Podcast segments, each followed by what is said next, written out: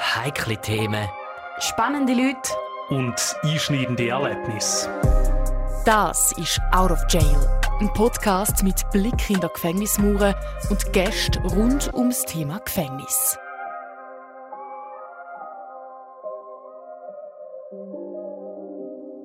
Guten Abend miteinander. Und ja, ich würde sagen, Gefängnis ist schon auch nicht immer das Thema bei uns oder nicht nur. Es ist nämlich in der Zeit, wo viele Schweizer sich richtig freuen und auch abgehen wie ein Zäpfchen. Fasnachtszeit.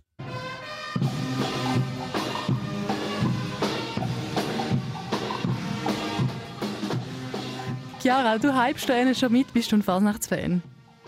Also Fasnachtsfan will ich mich jetzt nicht bezeichnen, aber mein Vater kommt von Basel und das gehört, glaube ich, einfach so zu uns. So, man sagt doch, in der Schweiz ist irgendwie Basel und Luzern haben doch die zwei grossen. Das ist nicht so wie so ein Kampf, so wer der besser Fasnacht hat oder so. Das kann sehr gut möglich sein, aber ich bin ein richtiger Fasnachtspimpel. Darum Schon? mich musst du nicht fragen. Ich hasse Fasnacht. Das darf man hassen sagen. Ich mag Fasnacht nicht. Also ich kann schon, schon nachvollziehen. Es ist schon... Also ich glaube, als Kind habe ich es immer so toll gefunden, wie du kommst so Süßigkeiten über und kannst dich verkleiden und so. Aber ich bin auch mal in den Bergen gewesen, im Saas-Fee, im Wallis, wo es fast nach hatten. Die haben es, glaube ich, ein bisschen früher als jetzt so in Basel und so. Und dort war es komplett anders als in der Stadt. Es sind so richtig große Peitschen aus so Pferdefell oder Haar oder weiß auch nicht was. Und die haben richtig weit, also sie sind gross gewesen, nicht so kleine Peitschen. Und zuerst habe ich so gedacht, ja, also die machen einem nichts, also so einem so mhm. ein bisschen Angst. Nein, die, sind, die Kinder in diesem Dorf sind gesäckelt, gesäckelt. Und ich, das hat mich schon thematisiert dort. Aber in der Stadt ist es nicht so. Also dort habe ich bessere Erinnerungen. Ja, genau. ich bin eben nie eben in Basel, wieder in Luzern. Gewesen. Ich bin nur da Schaffhausen ja. oder vielleicht mal im Winterthur und da wäre es dann gewesen. Aber eben, ich habe ja vorher beim Radio gearbeitet und ich, ich muss wirklich sagen, ich bin der Fasnachtsreporter non plus ultra gewesen. Nicht, weil ich es will, sondern weil ich einfach immer zufälligerweise oh dann den Dienst hatte, der die Fasnacht müssen.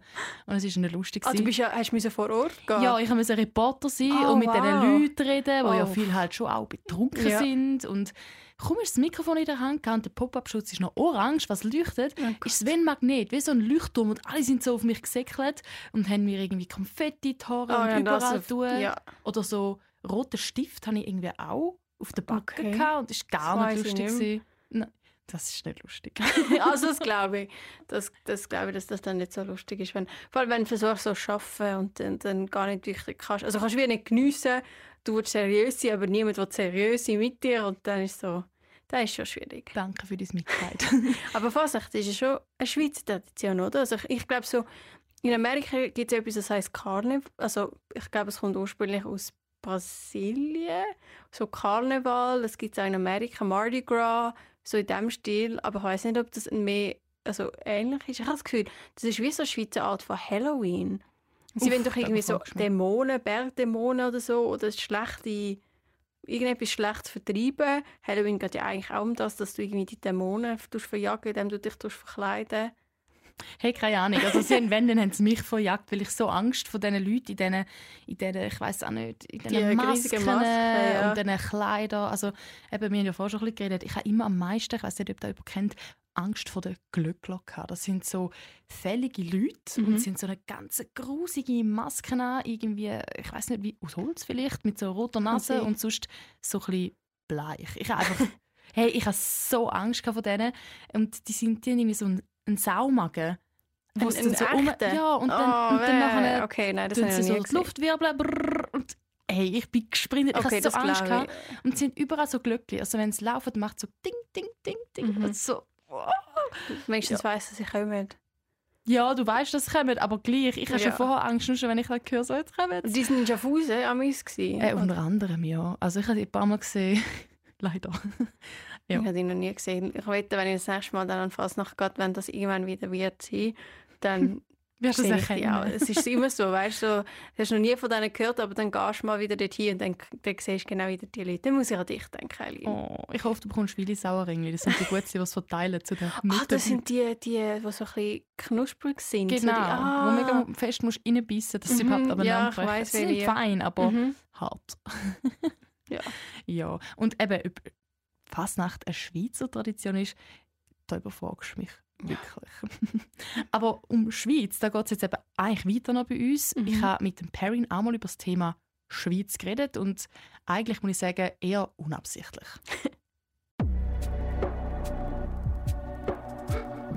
Brief nach Amerika. Ein Austausch zwischen zwei Menschen in völlig anderen Lebenssituationen. Liebe Perrin, wie geht's dir? Ups. Jetzt muss ich gerade ein wenig lachen. Jetzt sollte ich dir doch tatsächlich auf Schweizerdeutsch anstatt Englisch antworten. Ja, der heutige Schultag war lange und ziemlich anstrengend. Aber wenn wir schon beim Thema Schweizerdeutsch sind, weißt du eigentlich, wie Schweizerdeutsch klingt? Es ist ähnlich wie Hochdeutsch, einfach noch eine Spur härter in der Aussprache und wahrscheinlich auch zum Lernen. Hier wird die erste Silbe im Wort oft sehr stark betont. Das muss für anderssprachige Menschen wahrscheinlich schrecklich tönen. Wir mögen es übrigens auch, Wörter mit Verkleinerungsformen zu schmücken. Eine Katze wird also zum Kätzli oder Büsi, ein Schwein zum Schweinli. Eine lustige Angelegenheit, diese Schweizer. Du musst dir mal ein Ohr voll Schweizerdeutsch gönnen, falls dich einmal jemand aus der Schweiz besuchen kommt. Du wirst es sicherlich nicht bereuen. Übrigens, wie oft bekommst du eigentlich Besuch im Gefängnis? Hast du noch Freunde und Familie, die trotz Gefängnis zu dir halten? Und was bedeutet dir überhaupt Familie? Liebe Grüße aus der Schweiz. Eileen.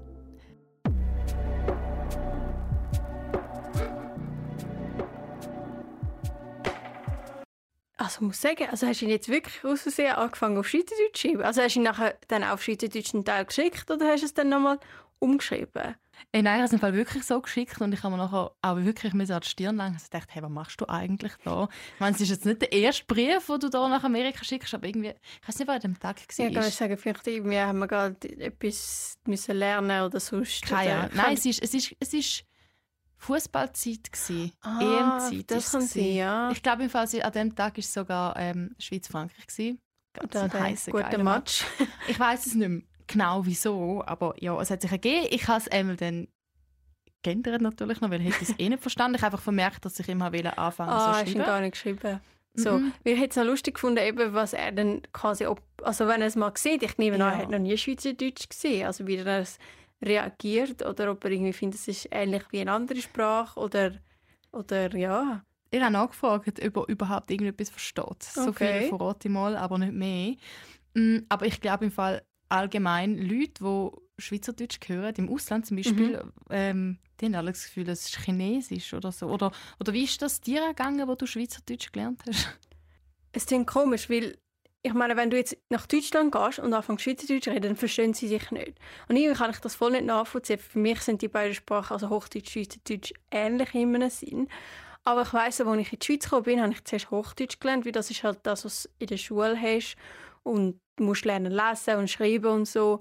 Und dann irgendwann, nach ein paar Monaten, habe ich meine Kolleginnen gesagt, so, gell, ich will nicht mit mir Hochdeutsch reden, ich könnte anfangen mit mir Schweizerdeutsch reden. Und sie haben so gesagt, wir reden schon die ganze Zeit mit dir Schweizerdeutsch.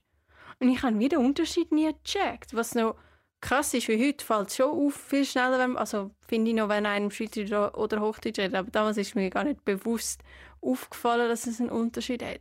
Aber ich muss schon sagen, es hat lang gebraucht, gewisse Wörter. Zum Beispiel, ich weiß noch, Posten. Das habe ich so lange gebraucht, das Wort. Ich habe das Einkaufen, also, also kaufen und posten, das ist, das ist das Gleiche. Und Post habe ich mit Post, also mit Briefen so verbunden.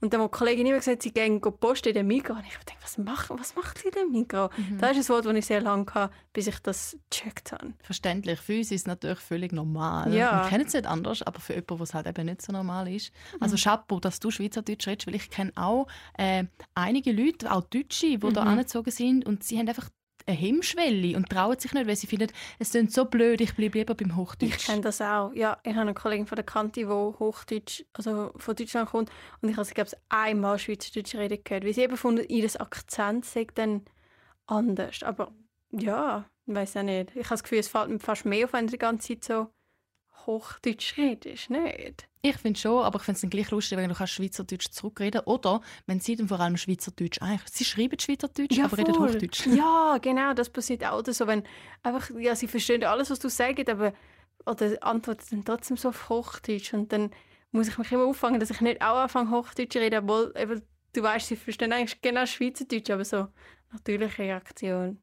Manche kann wir Hochdeutsch verstehen, Pairing, weil es ist schon Gefühl ein bisschen einfacher geschrieben zum Lesen. Also Schweizer sieht schon noch je nach Dialekt recht krass aus, sage ich jetzt mal. Ja, also eben, ich glaube auch, es ist definitiv etwas anderes. Aber über Schweizerdeutsch oder Hochdeutsch überhaupt irgendetwas versteht, wir hören rein. Brief nach Amerika. Ein Austausch zwischen zwei Menschen in völlig anderen Lebenssituationen. Liebe Eileen, ich wäre verloren gewesen, hättest du mir den Brief auf Schweizerdeutsch gesendet. Oh mein Gott, ich würde Monate brauchen, wenn überhaupt, um einen Text durchzuarbeiten. Hier drin gibt es kein Google. Ich tippe meine Briefe auf eine uralte Schreibmaschine, welche immer mehr den Geist aufgibt. Aber zurück zum Schweizerdeutsch. Ich kenne ein paar wenige Wörter. Zum Beispiel mein Gott. Oder ist das Hochdeutsch? Außer Englisch spreche ich etwas Spanisch. Ich würde behaupten, gut genug, um einfache Fragen zu stellen, Dinge zu verstehen, um mich in Schwierigkeiten zu bringen. ich mag Spanisch und wünschte, ich könnte es fließend sprechen. Leider kann ich nicht einmal richtige Konversationen pflegen, was ich schade finde. Zu deiner Frage über meine Familie. Familie ist für mich sehr wichtig. Das war eigentlich schon immer so. Nur sind im Laufe der Jahre viele Trennungen und andere Probleme aufgetreten, die sich negativ auf meine Familie ausgewirkt haben. Die Beziehungen, die ich jetzt habe, haben viel Arbeit gekostet. Meine Handlungen haben Menschen verletzt. Dieser Ort, in dem ich mich befinde, hat Menschen verletzt. Und natürlich hatten andere ihre eigenen Probleme. Die Schichten des Schmerzes, der Frustration, des Bedauerns, und sogar des Schams zuerst mussten abgearbeitet werden. Aber um zurück auf deine Frage zu kommen, zu verschiedenen Zeiten in meinem Leben waren meine familiären Beziehungen mal stark oder auch gar nicht vorhanden. Die einzige Familie, mit der ich jetzt wirklich verbunden bin, sind mein Vater, seine Frau, also meine Stiefmutter, meine Mutter, meine autistische Schwester mein Bruder, mein Cousin zweiten Grades und Linda. Linda ist die Schwester einer Ex-Frau meines Vaters. Sie ist für mich auch Familie und wie eine Tante, welche mir auf dieser Reise unglaublich geholfen hat. Ich habe sie vor dem Gefängnis nicht persönlich gekannt, bin ihr nie begegnet, aber sie kam 2008 zu meiner Verhandlung. Seither tauschen wir Briefe aus und sie kommt mich ab und zu besuchen. Diese 73 Jahre alte Dame und ich haben eine fabelhafte Zeit. Sie ist großartig. Die gleichen Gefühle habe ich gegenüber Freunden, die sich Zeit nehmen, mich einzubeziehen. Ich schätze es, wenn Leute tiefer schauen und sich wirklich bemühen, mich als Individuum zu sehen. Natürlich mit all meinen Fehlern, anstatt mich generell als Statistik zu ignorieren, wie ein Großteil der Gesellschaft es tut. Jeder Mensch, der mich einbezieht, der mir Türen öffnet, der seine Gedanken mit mir teilt, der versucht, meine kennenzulernen, wird zu meiner Gemeinschaft oder Familie, unabhängig davon, ob er blutsverwandt ist. Du siehst, Eileen, Beziehungen halten mich am Leben, eine der wichtigsten Lektionen, die ich im Laufe der Jahre gelernt habe, ist die Kultivierung der inneren Stille. Die innere Ruhe, wenn die äußeren Stürme wüten. Ich habe auch gelernt, dass Beziehungen trotz der Umstände bestehen und gedeihen können. Natürlich würde ich lieber Teil der generellen Bevölkerung des Gefängnisses sein, um mehr Kommunikationsmöglichkeiten zu haben. In der Einzelhaft sind mir keine direkten Kontaktbesuche erlaubt. Meine Besuche finden immer hinter einer Glasscheibe statt. Außerdem ist für mich der Zugang zum Telefonieren sehr eingeschränkt. In der generellen Bevölkerung sind Kontaktbesuche normal. Telefone sind in den Wohnbereichen installiert und können jederzeit benutzt werden. Dann gibt es Programme, Kurse und so weiter, an denen ich ein Interesse hätte. Zum Beispiel ein Programm, wo sich Opfer und Täter gegenüber sitzen und dadurch Trauma und Geschehnisse verarbeiten. Man nennt es Restorative Justice. Natürlich sitzt dort nicht das direkte Opfer oder der direkte Täter gegenüber. Denn die Opfer sind ja teilweise auch nicht mehr unter uns. Nein, das Gegenüber in diesem Programm ist ein Mensch, welcher Ähnliches erlebt oder angerichtet hat. Aber all das würde natürlich das Konzept mehr Zeit mit Menschen verbringen bedeuten, was in meinem Fall leider nicht geht. Ich hoffe, dies ändert sich irgendwann. Bis dahin sage ich mir, es geht mehr um die Art der Zeit, die ich mit Menschen verbringen kann. Die erweiterten Möglichkeiten durch Brieffreundschaften, wodurch ich meine Stimme und meine Vision mitteilen kann. Gleichzeitig aber lerne, wie ich besser kommunizieren und andere verstehen kann. Es war schön, mit dir Zeit zu verbringen. Perrin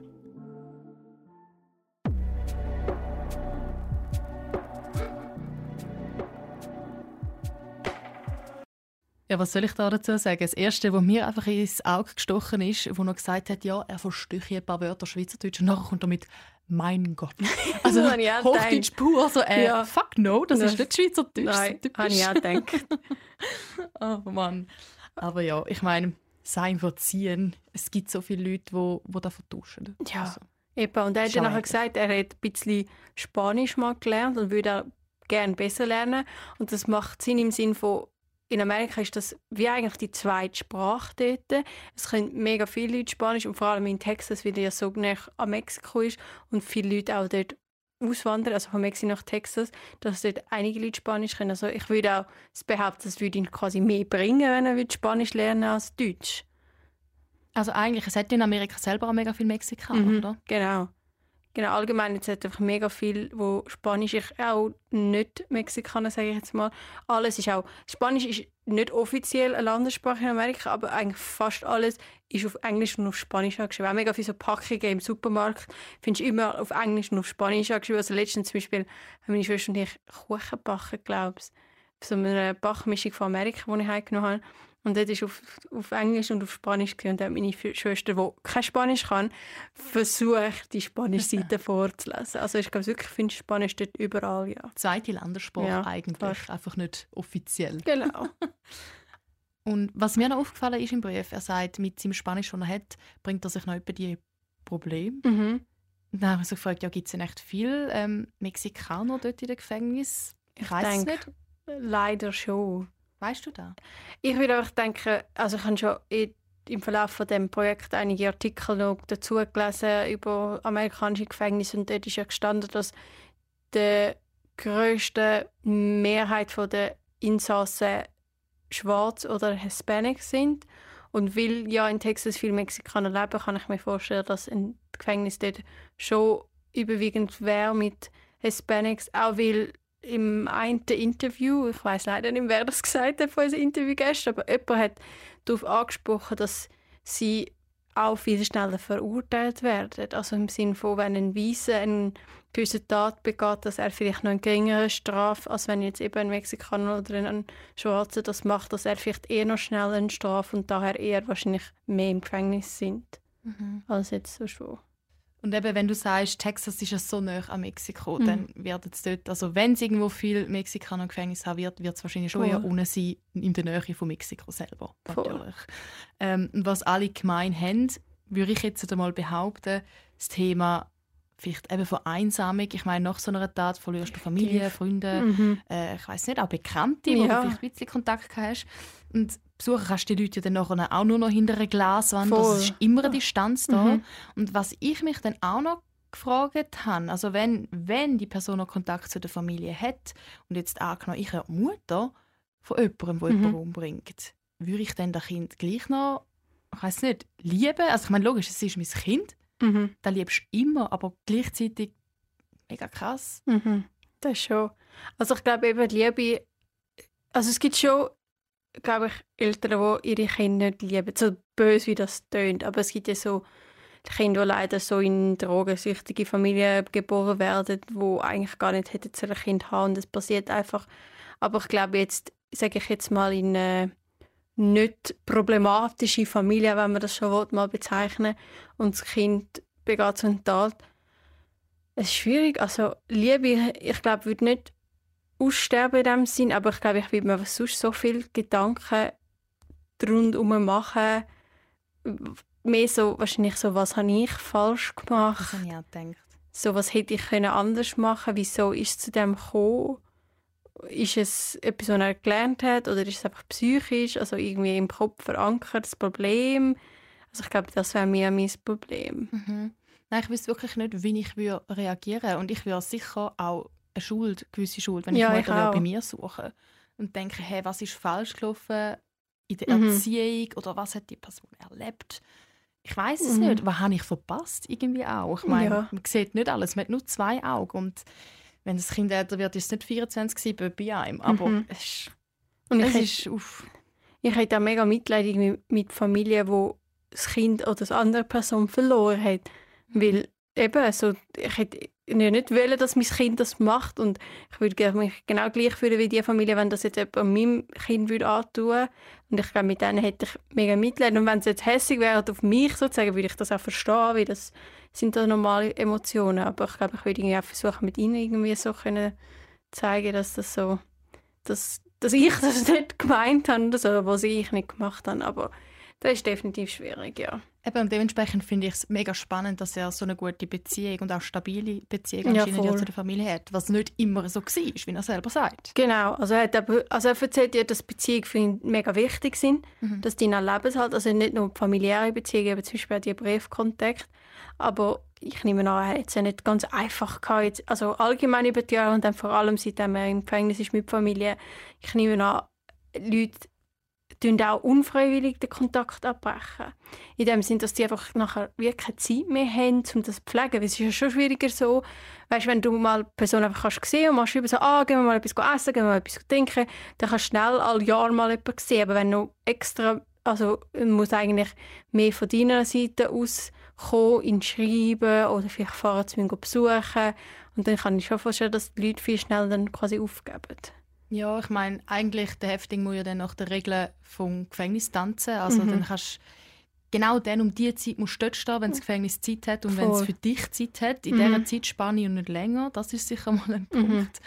Aber eben, ich meine, der Häftling kann ja auch nichts machen. Der hat äh, nicht einfach das Handy, das schnell zücken kann, kann schreiben. Also es ist ganz relativ schwierig wahrscheinlich mit so jemandem mit Kontakt kommt.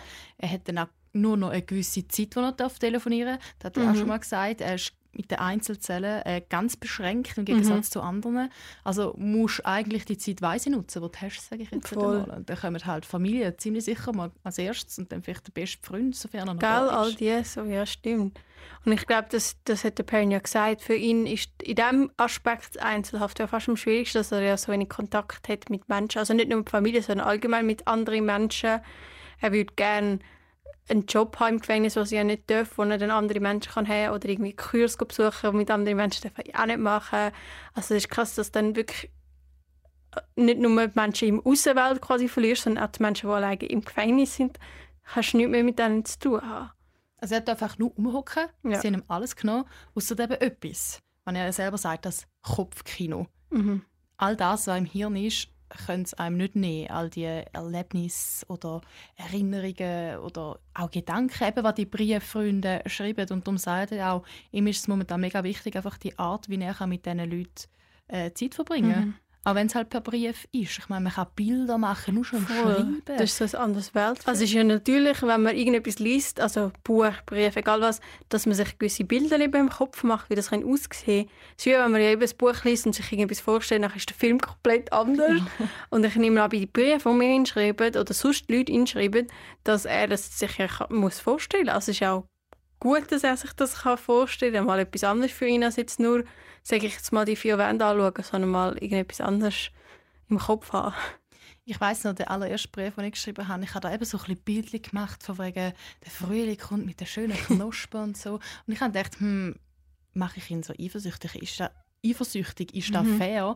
Und hast dann dir gegeben zum Anschauen und dann hast du genau das Gleiche rückgemeldet, von wegen, meinst du, das ist wirklich okay, dass er so schreiben, weil du machst ihn ja wie, ich weiß nicht, du lustig in der Außenwelt für das, was er noch nicht hat. Und ich verstehe den Gedanken, er hat mhm. gleich gehabt. Aber er, er liebt das. Mhm. Also, er findet das mega schön, weil er wie mit dabei ist. Ja, vor allem, weil er hat mal gesagt hat, so ein kleines Fenster, da siehst ja fast nicht aus. Und wenn, dann siehst du halt irgendwie das nebendran Gebäude und ein bisschen den, den, den Haken, genau. Und, und so. ein bisschen Wiese. Genau, und dann ist ja, also, und das ist immer wieder das Gleiche. Und ich nehme an, bei ihm, so über die Jahreszeit, tut sich jetzt auch nicht mega oh, viel ändern. Eben, ich meine, in Texas haben sie ja gar keinen Schnee. Also für das ist schon mal, haben sie nicht. Und dann höchstens irgendwie, wenn es Blätter hat oder nicht Blätter hat, wenn er irgendeinen Baum sieht. Also ich denke schon, dass das, dass das gut ist, so etwas beschreiben. Aber eben, was er hat, was wir auch schon besprochen haben, die Familie und Freunde.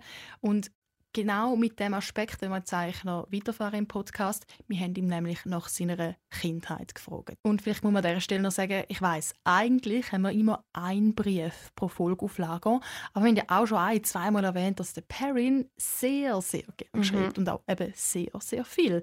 Und dann haben wir uns überlegt, hm, wie machen wir jetzt das? Wir haben so viel Stoff, so viel und wie können wir das verwerten? Und gleichzeitig haben wir, muss man ehrlich gestehen, teilweise ein bisschen den Überblick verloren, weil wir dann irgendwie in einem Brief weiß nicht, 20 Topics oder so haben und mhm. dann gefunden haben, ja, hm, wir wollen ja schon auf unsere Fragen kommen, logisch auch mit ihm schreiben. Ja.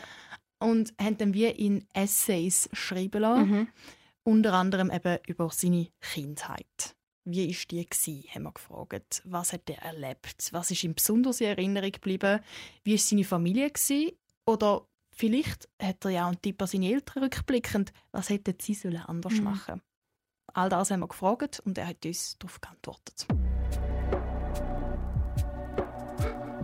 Brief nach Amerika. Ein Austausch zwischen zwei Menschen in völlig anderen Lebenssituationen. Liebe Aline, hatte ich eine glückliche Kindheit? Wenn du mich fragst, nein. Müsste ich die Erfahrung mit Sternen bewerten, würde ich mein Glück wahrscheinlich eins bis zwei Sternen geben. Aber das sagt kaum etwas über die ganze Geschichte aus. Ich meine, ja, es gab schlechte Zeiten, harte Zeiten, zerbrechende Zeiten. Aber es gab auch sehr glückliche Zeiten. Leider haben einfach die schwierigen Aspekte meiner Kindheit das überschattet, was man als gut oder glücklich bezeichnen würde. Wie war ich als Kind? Laut der Erzählung meiner Eltern war ich von Anfang an ziemlich neugierig. Papa erzählt oft, wie ich zum ersten Mal nach seinem Bart gegriffen habe ich war noch klein, hatte keine Kraft. Mein Händedruck diente damals eigentlich nur als Hebel, um eine Windel mit Kacke zu füllen. Trotzdem zeigt es mir deutlich, wie ich immer nach meinem Vater gegriffen habe, von Anfang an. Versteh mich nicht falsch, ich liebe meine Mutter. Sie hat sich in den ersten Tagen sehr bemüht, mir nahe zu sein. Und trotzdem ging es mir nur um Papa. Er spielte mit mir Fangen, baute mit mir mein Fahrrad zusammen, mit dem ich durch die Nachbarschaft fuhr. Und wenn möglich, ging ich mit ihm zur Arbeit und schaute ihm dort über die Schultern. Rückblickend erinnert mich es an das Verhältnis zwischen Liebe und Angst, das sich im Laufe der Zeit zu meinem Vater entwickelt hat. Ich weiß nicht, wie früh das Ganze losging. Aber trotz seiner Wut, seines Alkoholkonsums, seiner Ausbrüche oder den Zeiten, in denen er mich schlug, war er für mich immer noch die Nummer eins. Die frühen Jahre waren wirklich toll. Die erste Erinnerung verbindet mich mit meinem abenteuerlustigen Charakter. Damals lebten wir auf dem Land. Ich liebte die Natur. Sie wurde getrübt, als wir in die Stadt zogen. Rückblickend wünschte ich wirklich, wir wären auf dem Land geblieben. Ich habe mich natürlich angepasst, bin mit dem Fahrrad losgezogen, vom Rad gefallen, wurde von Ameisen gebissen. Einfach ein Junge. Meine Mutter schimpfte immer mit mir, weil ich meine Hosen zerkratzte und Löcher in sie riss. Besonders an den Knien Also fing sie an, Flicken aufzubügeln. Trotzdem war ich in diesen frühen Jahren in erster Linie glücklich. Vor allem, weil ich meine beiden Eltern um mich hatte und sie zweifellos die Säulen in meinem Leben waren. Damals war ich sicherlich nicht schüchtern. In Bewegung zu sein war für mich so natürlich wie das Atmen. Ich liebte es zu laufen, zu gehen, draußen zu sein und mit meinem Hund zu spielen. Ich reiste mit meinen Eltern und ich wusste, wenn etwas passierte, würden sie für mich da sein. Mein Bruder wurde 1985 geboren und ich kann die Beziehungsdynamik, die zwischen meinen Eltern herrschte, nicht wirklich nachvollziehen. Was ich aber weiß, Ab diesem Moment gab es Spannungen. Die Wut meines Vaters war präsenter und die Ausbrüche waren häufiger. Ich wurde mehr geschlagen, angeschrien und für die kleinsten Dinge bestraft. Dann kam der Tag, an dem mein Vater meine Mutter schlug. Natürlich war das der Sargnagel für die Ehe meiner Eltern. Bald darauf trennten sie sich und meine Mutter zog mit meinem Bruder in den Süden. Ich blieb mit meinem Vater und in den nächsten vier Jahren fand ein dramatischer Scheidungskampf statt. Diese vier Jahre zerrissen das Gefüge meiner Identität, wie ich zu Hause anschaute, die Vorstellung von Stabilität, Komfort und sogar Glück. Meine Mutter reiste nach der Trennung lange Strecken, um mich zu besuchen. Während einer dieser ich nehme ihn mit in den Park-Episoden, fuhr sie einfach weiter, entführte mich und nahm mich mit nach Südtexas. Durch einen Gerichtsbeschluss bekam mein Vater mich zurück. Ein anderes Mal war ich in einem Lebensmittelladen. Ich weiß nicht, ob ich mit Mama oder Papa dorthin gegangen bin, aber am Ende waren sie beide da. Mein Vater hatte einen Arm von mir, meine Mutter den anderen, und sie spielten Tauziehen. Später durfte ich dann meine Mutter auch in Südtexas besuchen gehen. Meine Eltern fuhren mit dem Auto und trafen sich in der Hälfte, und dann war ich bei ihr und ihrer Familie, meiner anderen Familie. Das ging so weit, dass ich innerlich das Gefühl hatte, in einer Art politischen Wen liebst du mehr Kampagne gefangen zu sein? Denn ich wusste, dass die beiden Familien sich gegenseitig verachteten. Es gab starke Ansichten und zusammengepresste Lippen. Selbst in der Stille, wenn es hieß, wenn du nichts Nettes zu sagen hast, dann sag gar nichts, lernte ich, dass je weniger gesagt wurde, desto mehr nicht Nettes existierte. Ich fühlte mich verantwortlich. Das tat weh. Ich wusste nicht wirklich, wie das sein konnte, was die beiden Seiten brauchten, obwohl ich es versuchte. Mein inneres Wesen, die übermäßige Neugier, der Überschwang nach außen, begann sich in Schüchternheit und Depression zu verwandeln. Die Frustration über das, was ich wollte, aber nicht ändern konnte, und das Gefühl, überall verunsichert zu sein, machten mich auf eine Art und Weise wütend. Es wurde in gewisser Weise noch schlimmer, als Dads neue Freundin Judy, sie wurde später seine Frau, für ihn immer mehr zum Mittelpunkt wurde. Er zog aus unserem Haus aus und in ihr Haus. Aber es gab keinen Platz für mich. Also zog ich zu meinen Großeltern. Das hatte etwas von Verlassenheit. Ich wurde in einen Zwischenzustand gedrängt, in dem ich beide Eltern besuchen musste. Nun, meine Großeltern waren großartig. Virgil, Dads Vater, erzählte mir Geschichten. Er nahm mich mit zur Schule und zum Angeln. Ich habe mit ihm den Garten gemäht und wir kamen uns sehr nahe. Meine Großmutter war auch sehr nett mit all ihren Kunsthandwerksprojekten. Sie arbeitete in einer Kleiderfabrik und brachte mir immer Socken und andere Sachen mit nach Hause. Ich ging mit ihr einkaufen und durfte die Eiscremetorte, die ich wollte, auswählen.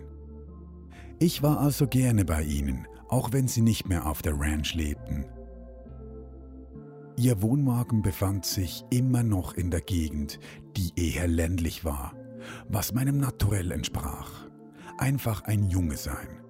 Aber dieser Zustand wurde immer nur durch das, was fehlte, getrübt und das wurde jedes Mal, wenn ein Besuch stattfand, verstärkt. Ich wollte, dass mein Zuhause dort war, wo Mama und Papa sich aufhielten. Früher konnte ich sie ständig sehen, ständig mit ihnen interagieren. Sie kümmerten sich um mich und kämpften für mich. Der Kampf war jetzt anders. Sie kämpften um mich, teilten mich auf. Und ich konnte mich für keinen von beiden entscheiden. Oder ich meine, komm schon wirklich? Ich erinnere mich an den Tag, an dem meine Großmutter zu mir sagte, wenn du dich nicht benimmst, rufe ich deinen Vater an und lasse ihn kommen, um dich zu bestrafen. Ich dachte, äh? Du meinst, alles, was ich tun muss, um das zu erreichen, was ich am meisten auf der Welt wünsche? Natürlich hat sich mein Verhalten nicht gebessert, und als dieses Verhalten zur Bestrafung wurde, bekam ich wenigstens die Aufmerksamkeit, die ich brauchte, oder? Als ich neun Jahre alt war, kam mein Vater ins Gefängnis. Ich wusste es nicht sofort. Mir wurde gesagt, er sei im Krankenhaus und nur verletzt. Aber eigentlich landete er im Gefängnis wegen Viehdiebstahls. Also ging meine Mutter sofort zum Gericht und beantragte das Sorgerecht für mich. Das erste Mal, dass ich davon erfuhr, war, als meine Mutter und ihre Mutter Rui in meiner Schule in Arlington auftauchten.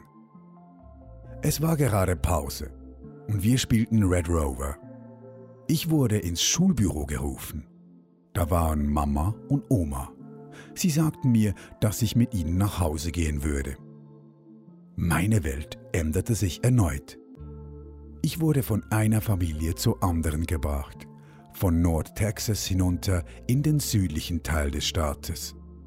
Ich war überhaupt nicht amüsiert, nicht glücklich.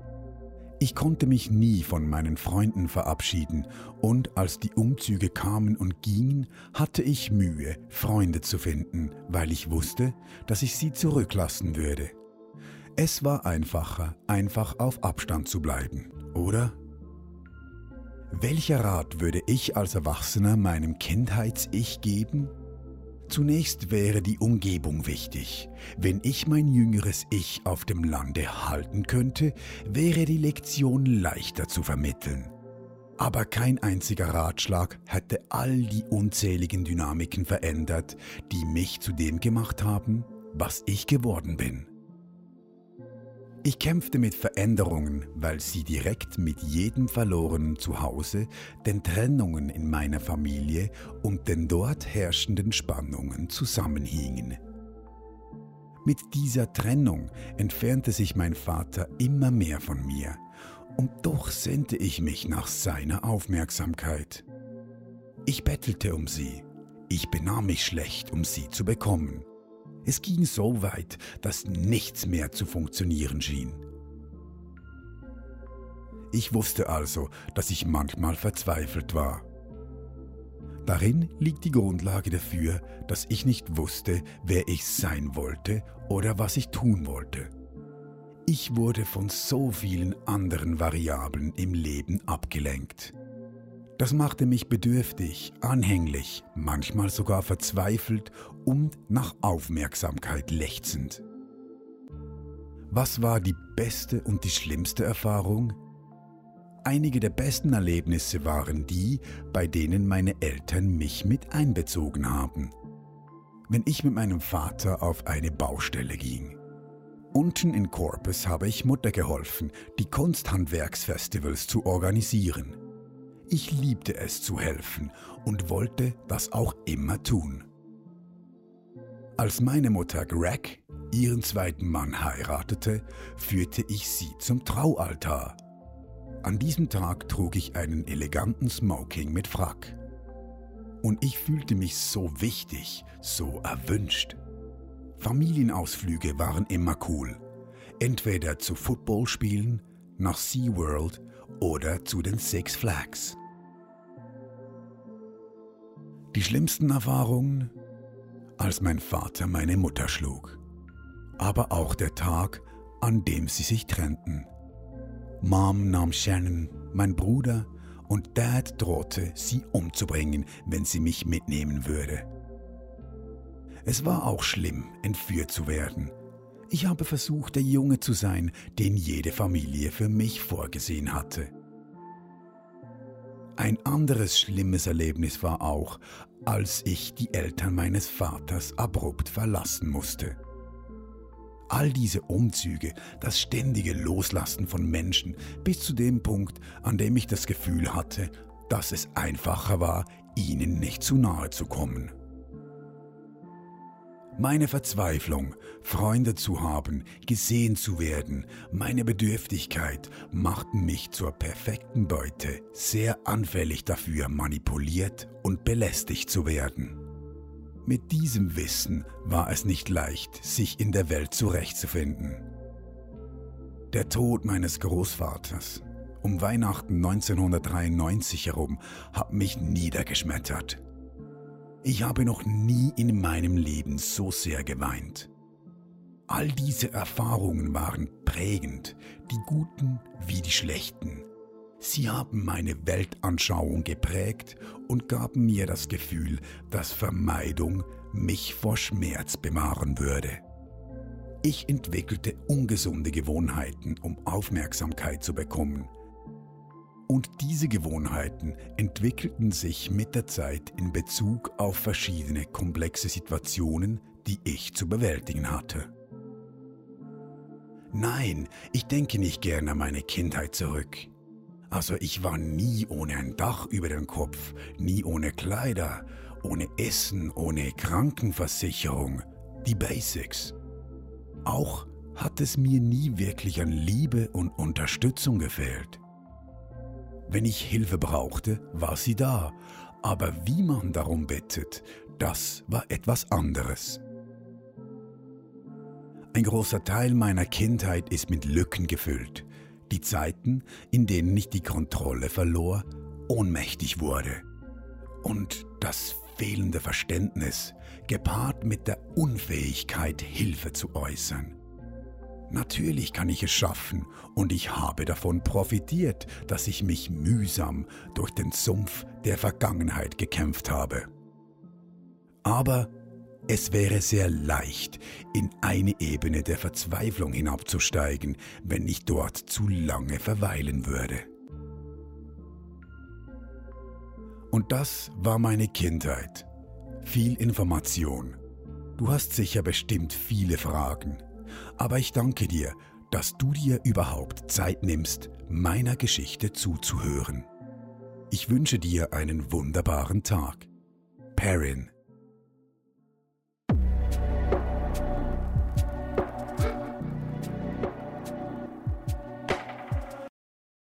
Also jetzt kommt der True Crime Mensch mir wiederführen. Wenn ich so Briefe lese, dann bin ich, also muss ich zugeben, die ganze Zeit nur so analysiert, so oh, das macht viel mehr Sinn und ja, das ist das, was du immer in der Doku hörst und so. Und was macht denn Sinn deiner Meinung nach? Für mich macht Sinn, wie er seine Kindheit beschreibt und seine Gefühle, die er als Kind hat, wieso er jetzt im Gefängnis ist. Also ich sage nicht, es ist rechtfertigt. Ich sage nicht, es ist auch, aha, ja, Leute, die so sind, landen im Gefängnis. Aber es macht einfach Sinn. Es sind auch die Studien und so Zeugs, wo du hörst, so Leute, die über die Zuneigung, also er hat sich immer gesagt, er hat sich nie geliebt gefühlt, weder seine Mutter, also er hat immer so das Gefühl gehabt, er war nicht geliebt und er war immer so im Zwiespalt. Gewesen. Und ich glaube, das sind eben die Leute, die nachher so Frustrationen haben und Gewalt, also Angst und wie nicht mehr wissen, wie sich beherrschen. Hallo, da ist Editing Chiara.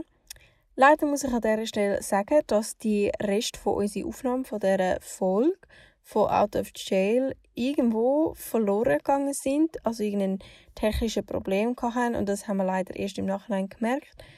Sehr schade, weil wir nachher viel mehr über am Parenting Kindheitsbrief diskutiert haben, was das uns bedeutet hat, wie wir das aufgenommen haben, ähm, wie für uns das war, so persönliche Sachen von ihm erfahren. Also alles, was er uns erzählt, ist ja sehr persönlich. Aber ich meine, über seine ganze Kindheit ist ja nochmal ein anderes Niveau. Wie ihr ja gehört habt, ich bin ein True Crime Fan und ich habe das sehr True Crime ja interpretiert, wie das ein bisschen blöd gesagt Sinn macht, dass er das alles jetzt passiert. Weil man sagt ja viel, dass die Kindheit kann viel ausmachen von Leuten, die nachher ins Gefängnis landen, dass viele Probleme quasi schon dort anfangen. Ich finde das immer sehr spannend, eben diesen True Crime Dokus, darum schaue ich sie auch gerne, um quasi immer herauszufinden, wieso hat das die Person gemacht. Sind es einfach wirklich so Psychopathen wie jetzt, sage ich mal, Herr Bandi oder haben sie eben so er, er hat ja nichts dafür können, dass seine Eltern sich scheiden lassen haben und dass er sich so gefühlt hat, so im Zwiespalt. Und im Nachhinein merkt er das ja auch, dass, dass er viele Frustrationen und viele Gefühle hat, die er vielleicht anders hätte können aber wie er damals ja nicht gewusst hat. Und dass das alles passiert ist, ja nicht wirklich seine Schuld gewesen. Aber ja, wie ihr da gehört, ich bin alleine noch am Schneiden, also die Eileen ähm, ist nicht mehr da. Aber wir haben an dieser Stelle sagen, danke trotzdem fürs Zuhören. Und ich könnt euch trotzdem wieder übernächste Woche auf eine neue Folge freuen. Da haben wir jemanden, der seit langem auch Brieffreunde hat in Amerika im Gefängnis und sogar bei einer Hinrichtung von einem Brieffreund dabei war. Das war sehr krass für uns, um sogar noch zuhören, wie das ist und wir können uns gar nicht vorstellen, wie das ist, live erleben. Und wenn ihr auch wollt wissen wie das ist, bei so einer Hinrichtung dabei zu in Amerika, was drum und dran alles passiert und auch wieso sie jetzt auch Brieffreunde haben im Gefängnis, dann schaltet übernächste Woche ein. Wir freuen uns auf dich. Bis dann. Tschüss.